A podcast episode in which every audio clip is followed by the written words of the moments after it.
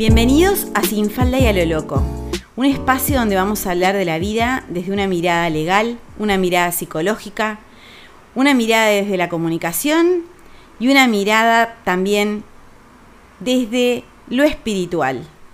Bienvenidos a Sin Falda y a lo Loco, una forma de vivir.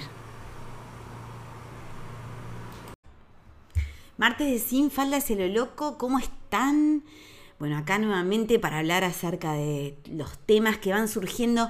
No son temas, nunca abro este mm, box para que me pongan temas.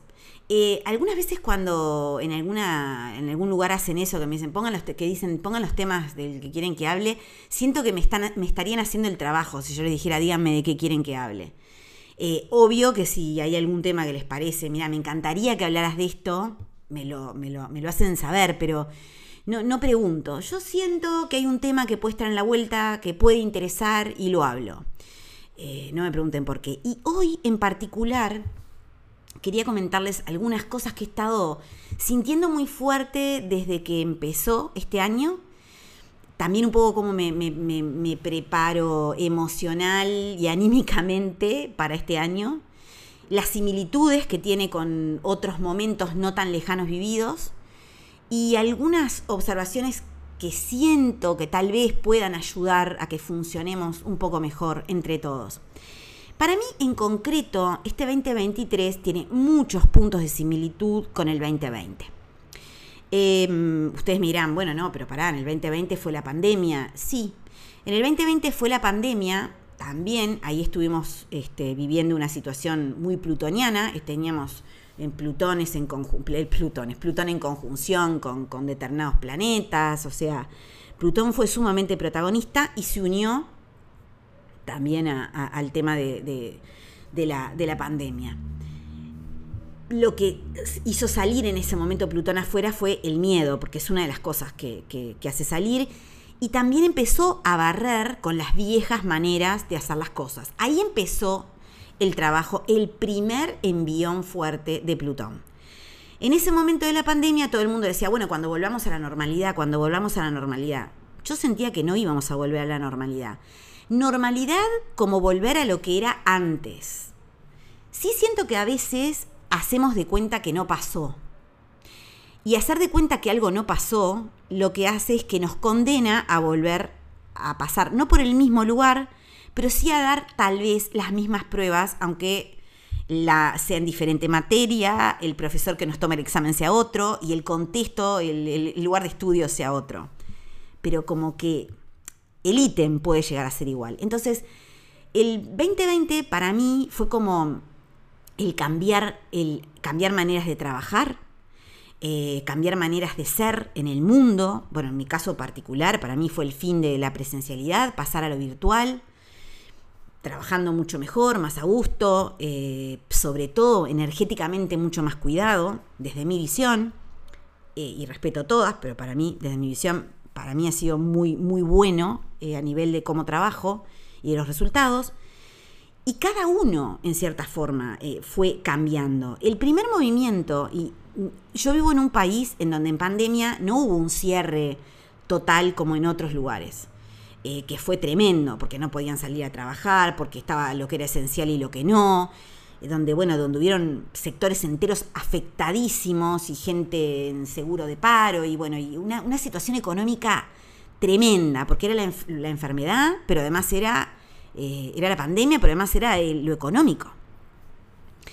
Y ahí empezaron a surgir un montón de emprendedoras. Fue un momento mm, impresionante donde muchas mujeres nos dimos cuenta eh, que en algún punto, para sobrevivir, íbamos a tener que hacer lo que sabíamos. Yo, en, mi, en mi caso particular, personal, yo ya venía, eh, o sea, yo mi decisión plutoniana brutal la había hecho ya en el 2003, 2004, cuando dejé la escribanía para, para empezar a atender con registros. Después, en el 2005, empecé la Facultad de Psicología, que la terminé en el 2011 pero desde el 2003 yo ya eh, tenía, mm, tenía visualizado, no me gusta la palabra visualización porque me es muy, es muy pedorra, muy pedorra. Porque no, no, yo, uno no visualiza, uno siente, yo siento, siento que va por acá, siento que va por acá. y ta, y me siento si me va o no me va, pero no, no, yo no visualizo, yo hago. Y, mm, y bueno, y, e hice, o sea, ¿qué fue lo que hice? Decir, esto es, esto es lo que yo quiero, y aguanté, aguanté, aguanté durante todo el tiempo que no funcionó, hasta que un día funcionó, pero que no fueron dos días, fueron años, para que funcionara. Con lo cual yo había dado esa materia, pero venía otro cambio muy grande, que era la no presencialidad, lo virtual, y cómo lo iba a tomar la gente, si se iba a seguir atendiendo o no. Ampliar las cosas que hago solo hacía registros, ahí pasé a hacer registros con trabajo personal, constelaciones acásicas, limpieza a distancia de espacios, o sea, fue un momento, y sigue siendo un momento muy fermental, pero fue un momento en donde se abrió el abanico de lo que hacía y cómo lo hacía. Y cada una de nosotras en algún punto lo vivió. ¿Cuál fue la reacción natural que tuvimos en ese momento? Todas y todos también, porque digo, pero se vio más a nivel de mujeres, las que salimos con el, con, el cuchillo entre los dientes mucho, las mujeres porque se notó más, no digo que los hombres no, pero las mujeres nos salimos de ciertos lugares y nos pusimos a la cabeza de muchas cosas, ayudándonos, nos ayudamos muchísimo. La primera forma como yo ayudé fue eh, pagando todo lo que se consumo. Lo, lo sigo haciendo hasta el día de hoy, no cambié. Yo cuando voy mm, a, consumir tu producto, lo pago. Y lo pago lo que me decís que vale, porque vos le pones el precio. Ni yo le voy a poner el precio, si lo puedo pagar, lo pago, y si no, no. Pero ni le voy a poner el precio, ni te voy a ofrecer canjearte por otra cosa, ni te voy a poner en situaciones incómodas, porque te respeto y te valoro, porque me respeto y me valoro. Entonces, el movimiento que hubo en ese 2020 fue el de una inmensa solidaridad. Esa solidaridad que comprendía que si yo te apoyaba en tu emprendimiento, le daba para adelante, contaba que te compraba y cómo era lo que vendías y que tú, tú, tú, no era para que vos me lo canjearas, ni para que vinieras a hacerte registros conmigo.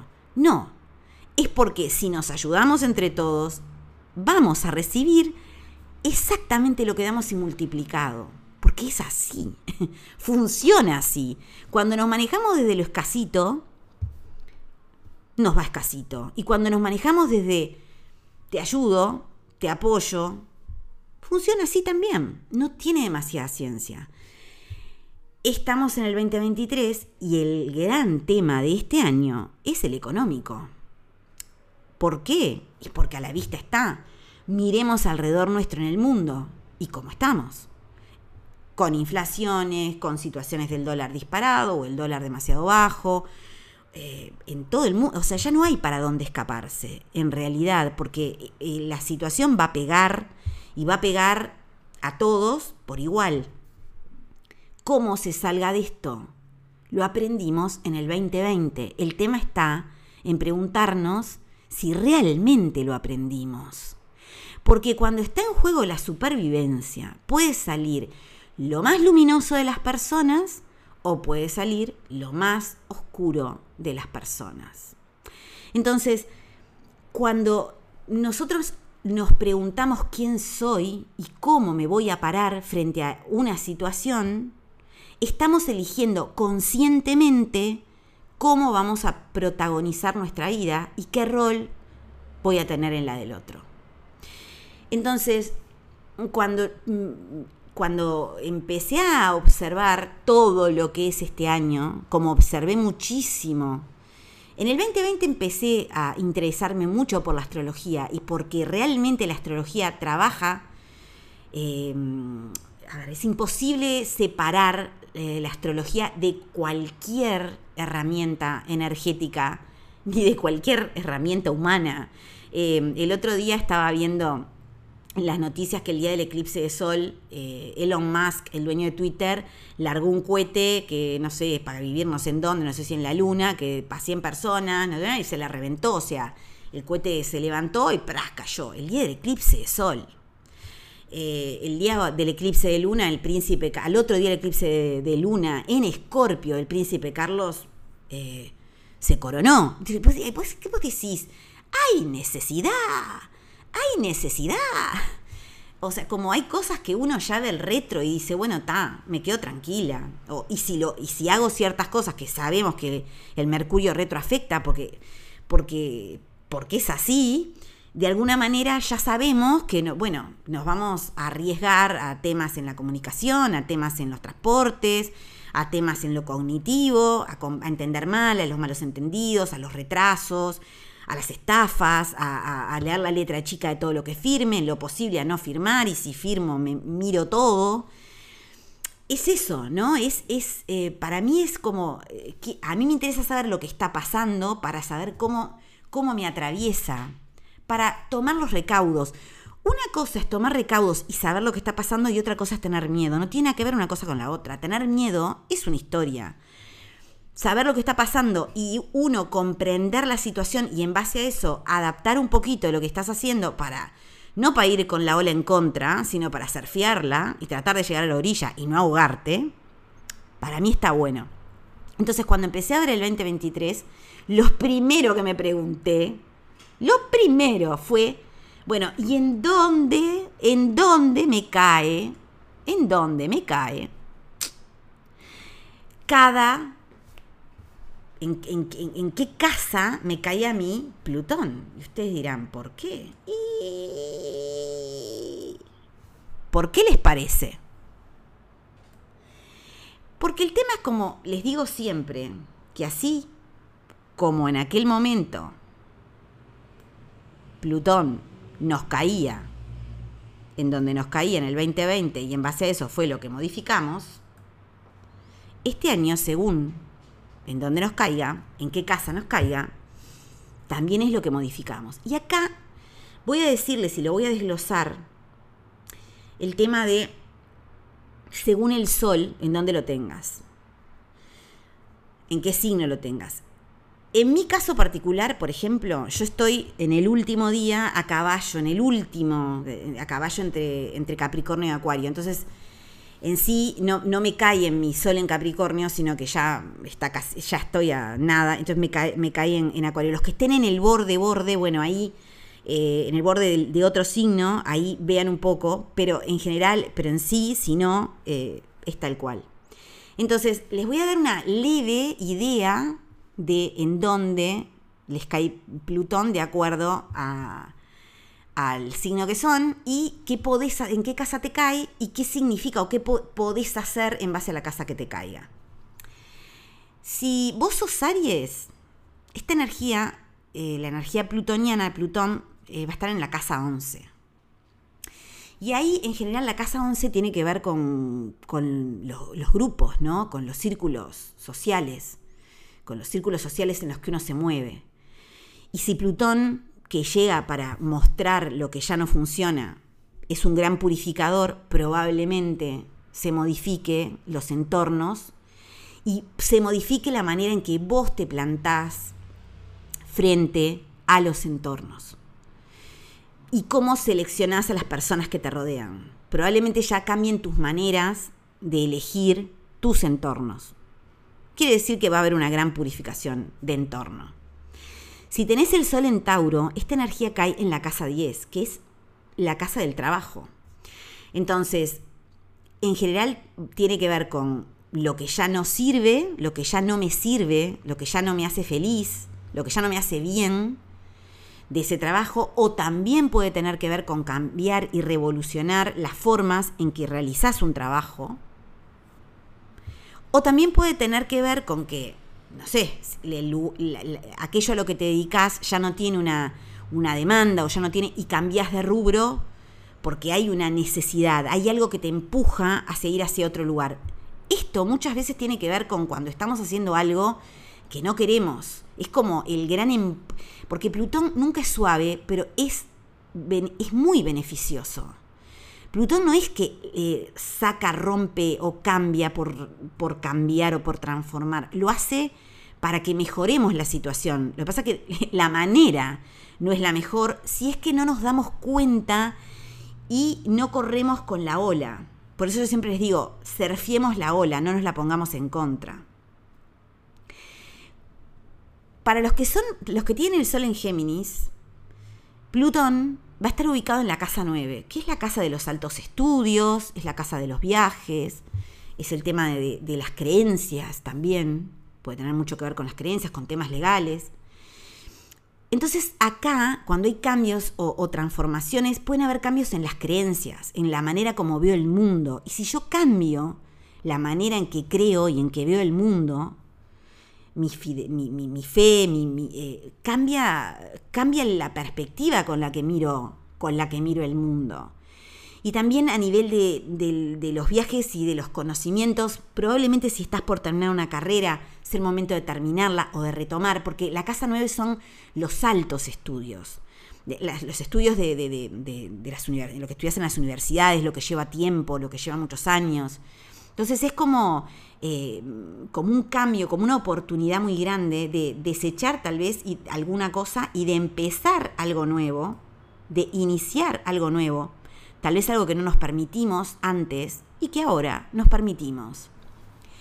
Cuando el sol está cuando tenés el sol en cáncer, cuando sos de cáncer, este, este, este, Plutón va a estar en tu casa 8, que en sí es una casa a la que no solemos mirar. La casa 8 es la casa de la muerte, ¿no? de las transformaciones profundas, eh, del inconsciente. Es la casa de Escorpio. Eh, es todo nada, es, es, es lo, es el afondo, ¿no? Es la casa plutoniana por excelencia. Y cáncer, que es un signo tan emocional, en esa casa eh, probablemente va a estar viendo cosas de sí misma, de sí mismo, de lo familiar también, eh, que pueden ser dolorosas, para sanarlas. Es como poner sobre la mesa lo que hay, ¿no? Pero a nivel del hogar. Eh, a nivel de, de, lo familiar, a nivel de los secretos, esos secretos escondidos que salen a la luz. Y en cierta forma, eh, siempre recordar que detrás de cada dolor que esté vinculado a esto hay un aprendizaje grande. Para los que son Sol en Leo, la energía de Plutón va a estar en la casa 7, que son las relaciones. Las relaciones en general de pareja, los vínculos de pareja y eso no quiere decir que vamos a romper con la pareja o que van a romper con la pareja, pero sí que es que quiero de este vínculo y que lo que no quiero cambie. Em, animarnos a cambiar, a revolucionar el vínculo, que no siempre es romperlo. Es animar a tocar las cosas del vínculo que ya no dan para más y que sentimos que no dan para más. Entonces es como, eh, en cierta forma, mm, una revolución de los vínculos y de ver los patrones vinculares, de por qué me he estado relacionando con las personas desde este lugar, por qué repito patrones de, elección de hombres, por qué siempre me encuentro, no sé, por qué siempre me estafan, por qué siempre me engañan, porque eh, es ese momento para sacar para afuera todo ese movimiento. Para los que tienen el sol en Virgo, cae en la casa de Virgo, Plutón va a estar en la casa 6, que es la casa de la salud, es la casa de los hábitos, de lo cotidiano, y también es la casa de, del servicio por los otros, ¿no? El servicio a los otros. Eh, y, ahí va a haber un gran cambio, probablemente en cambios en, poder mirar nuestro cuerpo, poder darle lo que necesita de verdad, porque hay como una negación a envejecer, a enfermarnos, a, bueno, miro para otro lado y no va a pasar nada. Y acá el cuerpo va a pedir pista, va, a decir, prestame atención Fíjate lo que necesito, lo que ya no necesito, los hábitos que tenés que me hacen mucho daño. Y también cómo te entregás a los demás sin pensar en vos, que también hace daño al alma, ¿no? Entonces es como, es un movimiento muy grande en la forma de funcionamiento. Y después, para los que tienen el Sol en Libra, esta energía Plutón va a estar en la casa 5, ¿no? Que la casa 5 es la casa como, es la casa del ocio, la casa de los hijos, eh, la casa de, del, amor, em, pero del amor, eh, ya no tanto el amor de pareja, ¿no? Es, más como, eh, como, como, también mucho lo creativo. Entonces pueden haber muchos cambios en la relación con los hijos, en la parte de lo creativo, nuevas maneras de que, generemos nuevas cosas, sacando unas y entrando otras. Eh, y, aprender también a gozar, cambiar las formas del goce, del regocijo. Eh, es como, eh, es como aprender a vincularnos con nuestras mejores partes y con dejar fuera lo que no nos hace bien. Y para quien tiene sol en Escorpio, esta energía va a estar en la casa 4, que es la casa, es la casa donde vivimos, ¿no? La familia. Em, y ahí bueno, pueden haber cambios desde mudanzas hasta cambios en la casa en sí, cambios en la familia, en la manera de relacionarnos con la familia. Y cuando llegamos a Sagitario, va a caer en la casa 3, Plutón cae en la casa 3, que es la comunicación, son los vecinos, son los hermanos. Probablemente cambie muchísimo la forma que tenemos de comunicarnos, la manera en que nos o aprendes a comunicarte de otra manera, o tomas cursos para comunicar, o cursos para escribir, o cursos para expresarte, o, terapia en donde puedas comunicarte mejor. Y también cambia revolucionariamente el vínculo con el entorno, ¿no? Con los amigos, eh, con los vecinos, con los hermanos, nuestro rol. Para el Sol en Capricornio cae en la casa 2, que es los recursos y la capacidad para generar recursos, y ahí, recuerden que Capricornio a veces le cuesta, ¿no? Porque se fija unas metas y es, bueno, voy a llegar a esta meta y tengo una planificación. Eh, tener la capacidad de adaptarnos y modificar, ser flexibles, ver los cambios que, se generan alrededor nuestro, en nuestra comunidad, en, a nivel, en el, ciudad, país, continente, mundo, y, adaptar a eso eh, es como eh, el, gran desafío, la gran revolución. Y para quienes tienen el sol en Acuario, este Plutón cae en la casa 1. La casa 1 es el yo. O sea, el yo es la transformación más total, más radical, más fuerte, más intensa, porque es cómo soy en, el mundo, quién soy yo, y, la transformación de aquellas cosas que no me permiten conectar con mi poder personal. Si sos un acuario y, y, cae y esto cae en tu casa uno, probablemente eh, te conectes y, sea muy incómodo pensarte, porque acuario sigue para adelante, le cuesta pensarse, sea incómodo pensarte y decir, bueno, a ver, ¿qué estoy haciendo que me hace daño? ¿Qué, qué, qué, actitudes? ¿Qué, mm, cómo, el todo, ¿no? El yo, el yo es quién soy qué cosas de quién soy me hacen tanto daño. Y para quienes tienen el sol en Pisces, esta energía va a estar en la casa 12. Y la energía de la casa 12 tiene mucho, mucho que ver con, bueno, con los sueños, tiene que ver con la espiritualidad, con la sensibilidad.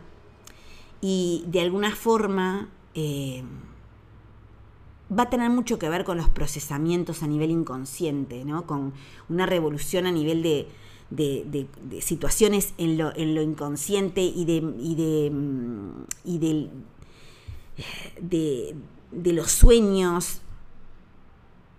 Es como el apoyarse también en, lo colectivo para, para, tener esa fuerza ¿no? de, de brindarse a los demás y de conectar con la parte más, más espiritual, ¿no? Es, esta casa es la casa de, del inconsciente que termina eh, manifestándose en lo consciente a través de, nuestros actos y que muchas veces no identificamos de dónde vienen.